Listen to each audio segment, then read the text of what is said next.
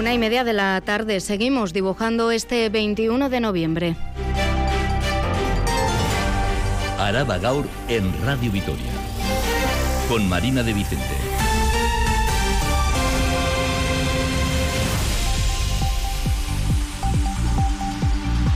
Arracha León hoy. ¿qué tal están? El reto en las próximas semanas, tanto en el Ayuntamiento de Gasteiz como en la Diputación Foral de Álava, es lograr los apoyos necesarios entre los grupos de la oposición para aprobar los presupuestos para el próximo año 2024. Hoy unos y otros, gobiernos y oposición, muestran su voluntad negociadora, su voluntad para llegar a acuerdos. Desde el Gobierno municipal, encabezado por Maider Echevarría, de hecho, ven posible alcanzar acuerdos con más de un grupo mientras que en la Diputación el diputado general de Álava, Ramiro González, no descarta tampoco a ninguno, pero a fecha de hoy, solo el Carrequín y el Partido Popular han mostrado una voluntad de continuar con las negociaciones al haber manifestado de forma clara y expresa EH Bildu que realmente no quiere negociar estos presupuestos. Entiende Ramiro González que la coalición soberanista lo que quiere son otros presupuestos diferentes. Este es el clima en el que prosiguen las Juntas Generales de Álava la presentación del proyecto presupuestario para el próximo año por departamentos. Foro en el que John Nogales, responsable del Departamento de Movilidad Sostenible e Infraestructuras Viarias, ha anunciado la fecha en la que se pondrá en marcha el nuevo sistema de descuentos progresivos mediante la tarjeta BAT personalizada en Álava Bus y en el transporte comarcal.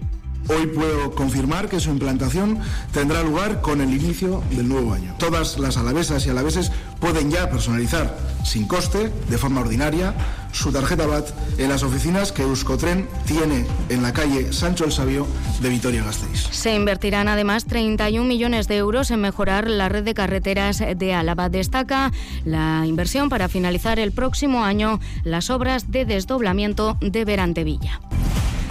A estas horas están restablecidas las líneas telefónicas del Ayuntamiento de Gasteiz y de la Diputación Foral de Álava. Ha habido una caída por avería de la prestadora de la línea telefónica que ha hecho que entre las 11 y las 12 de esta mañana no se haya podido contactar por teléfono con ninguna de las instituciones alavesas. Tampoco se podía realizar pagos ni online ni con datáfono. Como decimos, la avería ha sido subsanada y a estas horas se puede llamar con normalidad tanto al Ayuntamiento como a la Diputación Alavesa. En cualquier caso, durante la avería, la comunicación con el 092 o con el 112 con SOS de IAC ha estado garantizada. En deportes, eh, Rafa Munguía, Rachaldeón. A Rachaldeón. El Alavés eh, prepara su trascendental partido del viernes a la espera de sus internacionales. Es sin duda un partido muy importante. En caso de ganar, aventajaría al Granada en ocho puntos. Eh, hoy no se han entrenado y todavía tardarán en llegar. Jayi, Rafa Marín, Javi López, Samu Morodion y Abcar con sus selecciones. Escucharemos a partir de las dos y cuarto a Alex Sola. Nos iremos a Arabia Saudí para charlar con Roberto Díaz Pérez del Palomar, el asistente a la vez, ahora mismo responsable de los eh, árbitros asistentes en esa eh, liga. Charlaremos también con el esquiador eh, Pello Añarbe y una información de la que disponemos a la espera de que se haga oficial. Legutio acogerá uno de los finales de la Itzulia. Hablamos de ciclismo en la edición de 2024. Una y casi 34 minutos. Tenemos 10 eh, grados en la capital de Euskadi. Por delante una tarde desapacible con máximas que no subirán de los 10 eh, grados, con viento que soplará del noroeste y seguiremos también con chubascos eh, débiles ocasionales.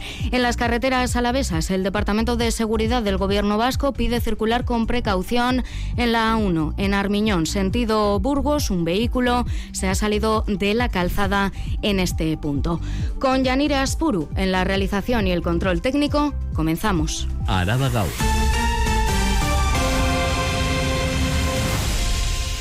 Estamos en plena negociación presupuestaria en las dos principales instituciones alavesas, en el Ayuntamiento de Gasteiz y en la Diputación Foral de Álava, donde además los diputados forales siguen presentando sus cuentas para el próximo año en la Cámara Alavesa. En el Ayuntamiento de Gasteiz sobre la mesa hay un proyecto presupuestario que asciende a los 459 millones de euros. Es la cifra más alta de la historia del Ayuntamiento de Gasteiz y supone un incremento del 5,5% respecto al presupuesto de este año. Desde el Gobierno, el socialista Borja Rodríguez y el nacionalista Iñaki Gurtubay confían en poder llegar a acuerdos con la oposición con más de un grupo, de hecho. Nos toca negociar, el gobierno pues va a propiciar el ambiente adecuado para las negociaciones. Creo que es posible un acuerdo con cualquiera de los grupos y, o incluso con más de uno, ¿no? En la oposición, EH Bildu y el Carrequín no se posicionan porque dicen que tienen que conocer con más detalle el proyecto presupuestario, aunque se muestran abiertos a la negociación. También el Partido Popular son Amanca y Villalba, Bildu, Iñaki García Calvo, PP y Óscar Fernández Podemos, todos aquí en Radio Vitoria. Nosotras todavía no conocemos cuál es la propuesta presupuestaria del gobierno y por lo tanto pues no se puede valorar. Nosotras vamos a estar abiertas a ese a ese debate. Podría ser con el Partido Popular de la misma forma que con el Partido Popular se han sacado adelante en lo que llevamos de mandato una serie de proyectos importantes. Hasta no conocer cómo se va a gastar el, el, dinero, no nos podemos eh, posicionar. Nosotros siempre eh, mantendremos la puerta abierta al diálogo. Mientras, el gobierno encabezado por Ramiro González entra en otra fase de la negociación presupuestaria tras los primeros contactos con EH Bildu, PP y el Carrequín. Llevan una semana, dice el diputado general, hablando con los grupos y si bien no descarta llegar a acuerdos con ninguno, tampoco con EH Bildu, considera que la coalición soberanista se ha autodescartado con sus propuestas. No así Pepe y el Carrequín, de los que dice que han mostrado voluntad de acuerdo. Nerea García, Arracha León. Arracha León Bay, los departamentos de la institución foral ya están haciendo públicas las propuestas para el proyecto de presupuestos 2024, algo que lleva al gobierno foral a reunirse con los grupos de la oposición. Ya se han celebrado los primeros encuentros y la negociación entra en una nueva fase. El diputado general Ramiro González ha explicado que el Gobierno tiene la voluntad de negociar con todos los grupos. Eso sí, insiste en que la actitud de EH Bildu y su propuesta hace entender que es el propio grupo el que se autodescarta de esa negociación. Ramiro González. La intención de la Diputación Foral de Álava es hablar con todos los grupos políticos, aún entendiendo que a fecha de hoy solo el Carrequín y el Partido Popular han mostrado una voluntad de continuar con las negociaciones al haber manifestado de forma clara y expresa EH Bildu que realmente no quiere negociar estos presupuestos, sino que quiere unos presupuestos diferentes, otros presupuestos diferentes. González añade que se seguirá reuniendo con los grupos de la oposición para lograr un acuerdo incluso con EH Bildu. Como decíamos, los eh, diputados forales siguen presentando las cuentas de sus departamentos. El responsable del Departamento de Movilidad Sostenible e Infraestructuras Viarias ha puesto hoy fecha para la entrada en funcionamiento del nuevo sistema de descuentos progresivos en Bus y en el transporte comarcal. Será el 1 de enero, un ayugarte. Un sistema de pago que premiará a quien más viaje a partir del 1 de enero y para su uso efectivo es obligatorio que los usuarios de Bus y transporte comarcal Marcal tenga la tarjeta BAT personalizada. John Nogales, diputado de Movilidad Sostenible e Infraestructuras Viarias. Hoy puedo confirmar que su implantación tendrá lugar con el inicio del nuevo año. Todas las alavesas y alaveses pueden ya personalizar sin coste su tarjeta BAT en las oficinas que Euskotren tiene en la calle Sancho el Sabio de Vitoria-Gasteiz. Diputación además invertirá 31 millones en mejorar la red de carreteras, una partida que se incrementa en un 37%. Destaca la inversión de 5 millones para finalizar en 2024 las obras del desdoblamiento de Berantevilla, así también como la licitación de las obras del nudo de Armiñón. Con 7 millones de euros. Licitaremos antes de fin de año las obras de la primera fase para ampliar esa conexión de la 1 con, con la antigua autopista, el nudo de Armiñón. Esta primera fase ampliará ese ramal de conexión de uno a dos carriles para solucionar los problemas de congestión. En total, este departamento destinará más de 60 millones de euros, un 18% más que en 2023. En el ámbito de la movilidad, por cierto, en el día en el que se materializa la encomienda de gestión para que el tren de alta velocidad llegue a Bilbao, en Gasteiz esa encomienda de gestión está políticamente comprometida, pero no está todavía para materializarse a falta de elaborar el proyecto constructivo del nudo de Arcaute, del soterramiento y de la nueva estación. Sener ya trabaja en este proyecto Nerea. Proyecto en el que se definirá también qué trabajos afectan al tráfico ferroviario que los realizaría DIF y cuáles no afectan, que los hará el Ejecutivo Vasco. Y esta es una cuestión fundamental para que se materialice la encomienda de gestión para realizar los tres proyectos fundamentales para que el tren de alta velocidad llegue a Gasteiz. Son el nudo de Arcaute, el soterramiento y la nueva estación. Destacar que, en paralelo a la elaboración del proyecto constructivo por parte de SENER, quedan por aprobarse el estudio informativo y la declaración de impacto ambiental. Iñaki Arriola, consejero de Transporte. Cuando se apruebe el estudio informativo, ya tengamos muy avanzado el proyecto básico, se pueda aprobar, proyectos básicos van a definir las labores a realizar, se determinará qué parte de los trabajos se puede realizar por parte del Gobierno vasco en base a una encomienda y qué parte de los trabajos los ejecutará el ADIF. Todos estos trabajos los gestionaría una sociedad que en el caso Alavés ya está constituida y que conforman el Ministerio, la Diputación Alavesa y el Ayuntamiento de Vitoria-Gasteiz. Y un apunte más ligado a la movilidad. El próximo jueves, en el Consejo de Administración de Tuvisa, se abordará la adjudicación a la empresa Irizar para adquirir 10 nuevos autobuses eléctricos. La empresa se compromete a entregar los nuevos autobuses, 6 de 18 metros articulados y 4 de 12 metros, todos de cero emisiones, en un plazo máximo de 12 meses desde que se formalice el pedido. La inversión asciende a los 8 millones de euros. Y de vuelta a las Juntas Generales de Álava, con un presupuesto de casi 61 millones y medio de euros, contará el Departamento de Sostenibilidad, Agricultura y Medio Natural, liderado por Amaya Barredo. Incorpora novedades como la creación de oficinas para las comunidades energéticas o líneas de ayudas a explotaciones agroganaderas. Silvia Núñez.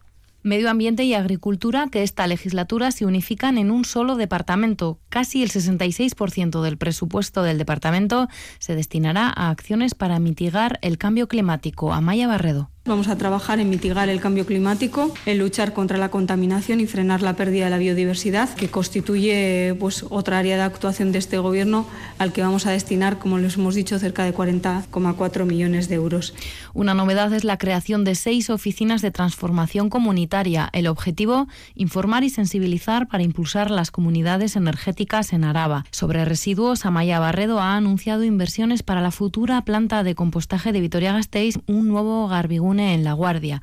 Y con respecto a agricultura y ganadería, más novedades. Los casi 800.000 euros que los presupuestos de la Diputación reservan para el relevo generacional en el tercer sector, con ayudas que priorizan además a las mujeres y a las personas jóvenes. Asimismo, se destinarán ayudas para diversificar las plantaciones, 200.000 euros para nuevos olivares, 350.000 para recuperar la patata de siembra y se impulsarán también otros cultivos como los frutos rojos y las hortalizas y otra novedad, 200.000 euros para reducir la huella de carbono en las granjas de leche. Mencionar la inversión de 200.000 euros para financiar un nuevo proyecto piloto que oriente la producción de leche a prácticas medioambientalmente más sostenibles, de manera que esto permita reducir su huella de carbono y cerca de 2 millones de euros de los 20 con los que contará el Departamento de Cultura y Deporte de la Diputación se destinarán el próximo año al conjunto monumental de Quejana. Se llevarán a cabo varias intervenciones en restauración, trabajos técnicos y difusión de este complejo medieval declarado Monumento Nacional de Euskadi y Bien Cultural en 2002. Además, y destinada a la misma comarca, Yaraldea, se ha creado una nueva partida para una red de museos y una ruta de Casas Torre en la zona por valor de 150.000 euros. Se incrementa no solo el presupuesto de cultura hasta los cerca de 12 millones, sino también el de deporte con casi 3 millones. Se mantienen muchas de las partidas incluidas en las cuentas de 2023 y se aumentan, entre otras, las destinadas al Museo Artium, las becas artísticas, la Fundación Valle Salado y la Catedral Santa María. Estas últimas con cerca de 800.000 euros de presupuesto cada una de ellas para el próximo año. Por su parte, el Instituto Foral de la Juventud contará en 2024 con 5 millones y medio de euros para actividades escolares, el programa Udaraba o las ayudas al transporte, entre otras. Como saben, el Departamento de Educación del Gobierno vasco busca las fórmulas jurídicas para romper su relación contractual con la empresa Serunión, prestadora del servicio de comedor escolar en el centro público Icasvidea. Entre tanto, desde hace una semana, desde el lunes de la pasada semana, personal del departamento encabezado por Joaquín Bildarratz se está personando todos los días en el centro. Todos los días comen el mismo menú que se sirve al alumnado para garantizar la calidad del servicio Nerea. Menestra de verduras con patatas salteadas, hamburguesa vegetal y fruta fresca variada. Ese es el menú previsto para hoy por la empresa Ser Unión en la Icastola de Durana. Menú que también degustarán responsables del Departamento de Educación del Gobierno vasco. Y es que durante las últimas semanas diariamente ha acudido una persona del departamento para hacer un seguimiento del estado y la calidad de los alimentos que sirven a los y las alumnas. Estas personas acuden antes o después de las horas de comedor y comen exactamente el mismo menú. Desde el AMPA de la Icastola se valora positivamente esta medida, pero se espera que el Gobierno vasco vaya más allá. Iker Legorburu del AMPA de Durana. Esperemos que el compromiso del Gobierno vasco vaya más allá de esta medida, ya que el objetivo es común, que es el de rescindir el contrato con Ser Unión. Una empresa ha demostrado en varias ocasiones que no sabe ofrecer el servicio adecuado de, mínimo de calidad Así las cosas, el departamento prevé continuar con esta medida y aunque sigue en contacto con la empresa por el momento, no hay ningún avance en cuanto al contrato y las incidencias presentadas. El AMPA, por su parte, asegura que la empresa no se ha puesto en contacto con ellos. Por su parte, el Carrequín denuncia en el día de hoy que el servicio de comida a domicilio está saturado en la capital alavesa. Señalan que en estos momentos hay 89 personas en lista de espera y la formación morada exige al gobierno municipal que tome medidas para solucionar esta situación. Consideran que la solución pasa por ampliar las instalaciones de la cocina central del Centro Integral de Atención a Mayores San Prudencio, que resultan insuficientes, señalan, para atender la demanda actual. Recuerdan además que el trabajo en esta cocina central se verá incrementado porque en breve se abrirá el nuevo comedor del Pilar, para el que también deberán elaborarse los menús. Garbiña Ruiz, portavoz. Es muy preocupante que esto esté ocurriendo en nuestra ciudad porque muchas de las personas que utilizan este servicio lo hacen porque no están capacitadas capacitadas para prepararse la comida en sus domicilios y tampoco para desplazarse a los comedores municipales. Hay casi 100 personas esperando este servicio y hay que darles una solución. Y no es esta la única petición que hoy se traslada al gobierno municipal. El PP ha propuesto que el billete en tu visa sea gratuito para los acompañantes de personas con discapacidad. Es una medida, subrayan los populares, demandada por las familias y las asociaciones que permitiría ahondar en su integración plena y en la igualdad de derechos. Marta Laña. El Partido Popular va a proponer la gratuidad del billete de autobús en todas las líneas gestionadas por Tuvisa para los acompañantes de personas con discapacidad que requieran de la ayuda de una tercera persona para desplazarse. Es una medida positiva en un sentido propositivo. Esta es una reclamación que han hecho muchas veces las familias de personas con discapacidad y las asociaciones que le representan.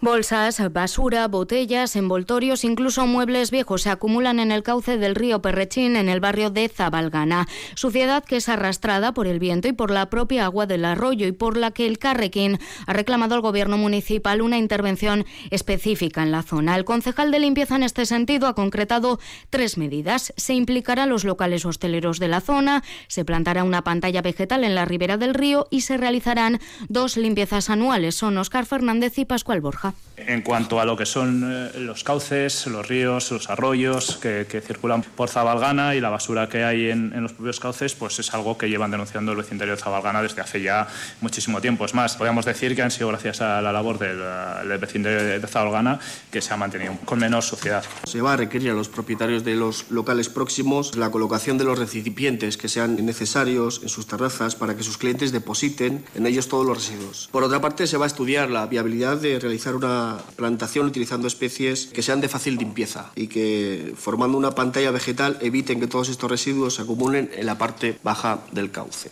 Seguimos en Zabalgana. Hace aproximadamente un mes se instalaron los primeros contenedores con imanes para evitar que vuelquen cuando hace viento en el bulevar de Mariturri. Hoy se anuncia que los contenedores que incluyen este nuevo sistema se extenderán al resto de la capital alavesa en el mes de enero. Silvia. Estos innovadores sistemas antivuelcos se instalarán en 250 contenedores de la ciudad. Tras la prueba piloto en Mariturri, justo antes de los episodios de fuertes vientos, se vio necesario modificar los dispositivos. La clave lograr un anclaje capaz de evitar que los contenedores vuelquen, pero lo suficientemente flexible también para que puedan ser alzados por los camiones de recogida. Escuchamos a Vasco Alborja, concejal de limpieza. Se debe calibrar la fuerza del agarre al suelo, que permita que los contenedores no vuelen y a la vez a los camiones elevar el contenedor sin problemas. Y esa es siempre una, bueno, a veces una línea difícil de dirimir. De todas formas, nosotros colocamos estos sistemas justo antes de, los episodios de, de viento, entonces tuvimos una muy buena prueba.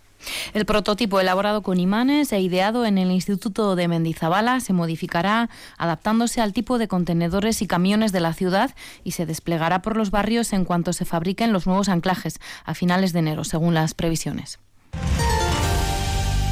Huele ya Navidad en la capital alavesa. Hoy se ha presentado la programación cultural para estas fechas con el desfile de Olenchero y Mari Domingui la cabalgata de los Reyes Magos como actos centrales. El próximo viernes, día 24, se encenderán las luces de Navidad y el 5 de diciembre se abrirá el Belén de la Florida. Miriam de la Mata. Entre los actos centrales destacan el desfile de Olenchero y Mari Domingui la tarde del 24 de diciembre y el broche final de la programación será el día 5 de enero con la llegada de los Reyes Magos. Destacan también los diversos espectáculos musicales que animarán las calles de la ciudad. Entre el 26 de diciembre y el 4 de enero, la Federación Alavesa de Coros realizará 28 conciertos en los que participarán 21 agrupaciones corales, 10 fanfarres y 3 agrupaciones de chistularis y gaitas se sumarán a recorrer la zona peatonal entre el 23 de diciembre y el 5 de enero. Tras la gran acogida que tuvo la iniciativa el año pasado, la comparsa de gigantes y cabezudos volverá a realizar una calejira especial el 31 de diciembre. Sonia Díez de Corcuera, concejala de Cultura. Una época, un momento con muchas tradiciones y una época en la que generar, bueno, pues un ambiente festivo y un ambiente mágico. Se diseña un programa cultural que intenta mantener la esencia de lo que son las fiestas navideñas y además intenta dotar de propuestas familiares a toda la ciudad. La programación completa está ya disponible en la página web del ayuntamiento.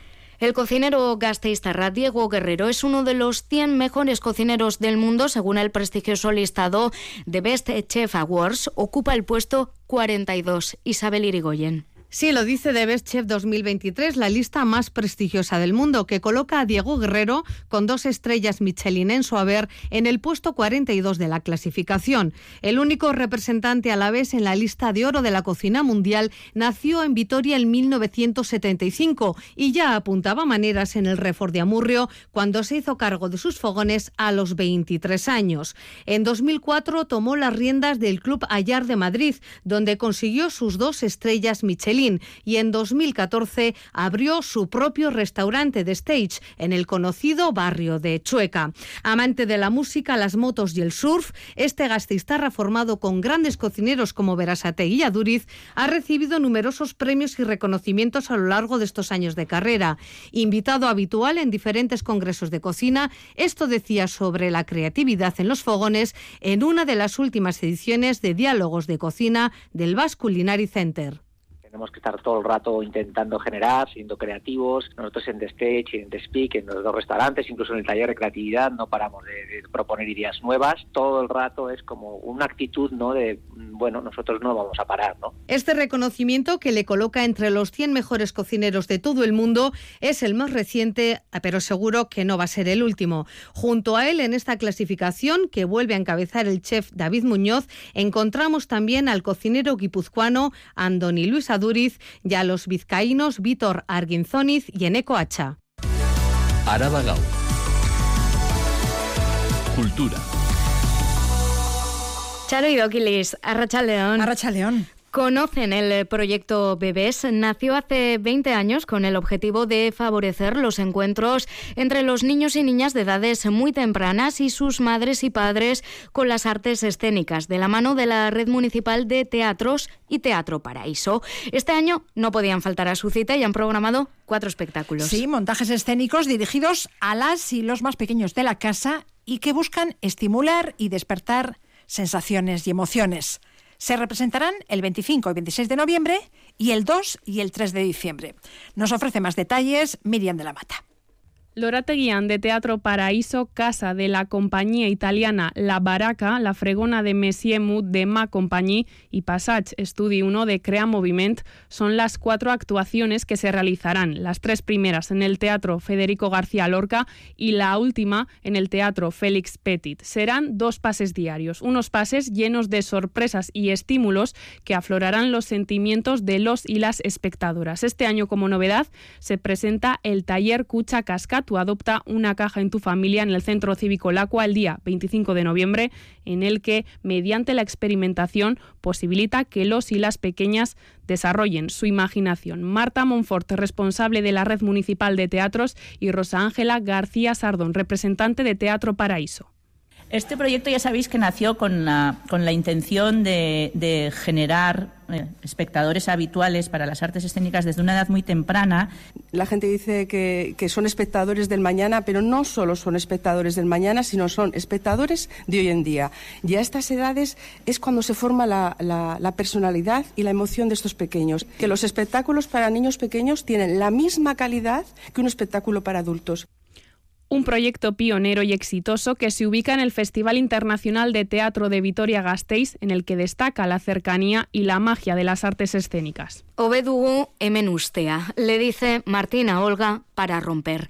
Martín y Olga son dos de los protagonistas de Maitasun Capitala, la nueva novela de Carmele Jayo, que se ha presentado esta mañana en Donostia con el amor como protagonista. En su anterior novela, Jayo describía la construcción de la masculinidad.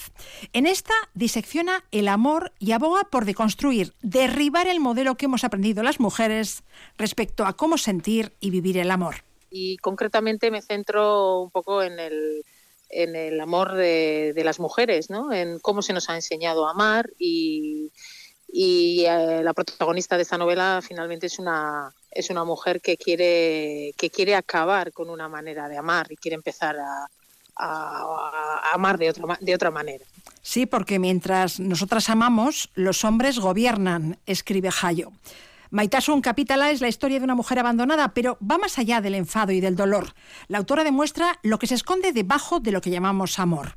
Sí, porque yo creo que muchas veces, eh, pues debajo de lo que llamamos amor, pues puede haber muchas cosas, ¿no? Puede haber, podemos llamar amor a lo que quizás solo es una atracción física, sexual, podemos llamar amor también al miedo de quedarnos solos o quedarnos solas, eh, podemos llamar amor, yo qué sé, pues eh, a a, a necesitar eh, una vitamina para nuestra autoestima, ¿no? O necesitamos una relación para como un espejo, ¿no? Para vernos más bellos, más bellas, ¿no? Maitasun Capitala de Carmele Jayo, novela editada por El Car.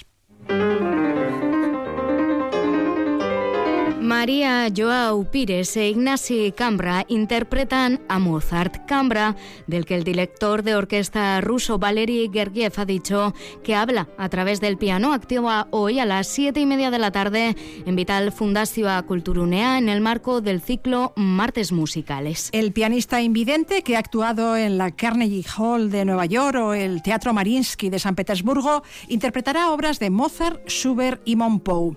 Las entradas a un precio de 8 euros las podrán adquirir en la sede de la Fundación Vital, en la Casa del Cordón, a través de la web fundacionvital.eus o en la taquilla de la sala desde las 6 y media de la tarde. Lo de cuatro patas, la, el misionero, y luego con, la, con las piernas. Yo te voy a decir con las piernas arriba, ¿no? Y que ella mire la cámara. Y luego lo de, lo de correrme. Es el eh, tráiler de 21 Paraíso, la ópera prima de Néstor Ruiz Medina, que se estrena hoy a las 7 y media en los Cines Florida. Esta sala es una de las 21 eh, elegidas para proyectarse este filme. Su director de fotografía es el gasteiztarra Marino Pardo. La película ofrece una mirada íntima y reflexiva sobre la sexualidad y la intimidad a través de 21 impactantes planos secuencia narrando la historia de una pareja que se sumerge en el mundo del porno amateur. Para Marino Pardo es una película muy especial. Desde su estructura y desde su forma de, de hacer muy especial, en el sentido de que es una peli que los actores no han ensayado nunca las secuencias antes de rodarse, son 21 planos secuencia, está rodada en película, en negativo, sin videoasistencia ninguna. Esto significa que el director ni el equipo, nadie ha visto la imagen en ningún momento hasta que ha llegado de laboratorio. O sea, como que se ha rodado todo, todo el proceso de una manera muy cruda un poco con, con, el fin de conseguir esa naturalidad y esa espontaneidad en todos los aspectos. O sea. 21 Paraíso, una obra provocadora y reflexiva que invita al público a cuestionar sus propias percepciones sobre la sexualidad y la intimidad. La película abre una ventana al mundo del porno amateur y a la vida de aquellos que eligen compartir sus momentos más íntimos en el ciberespacio. Tras 25 años de trayectoria y en el momento álgido de su carrera en 2019, Berry Charrac decide parar.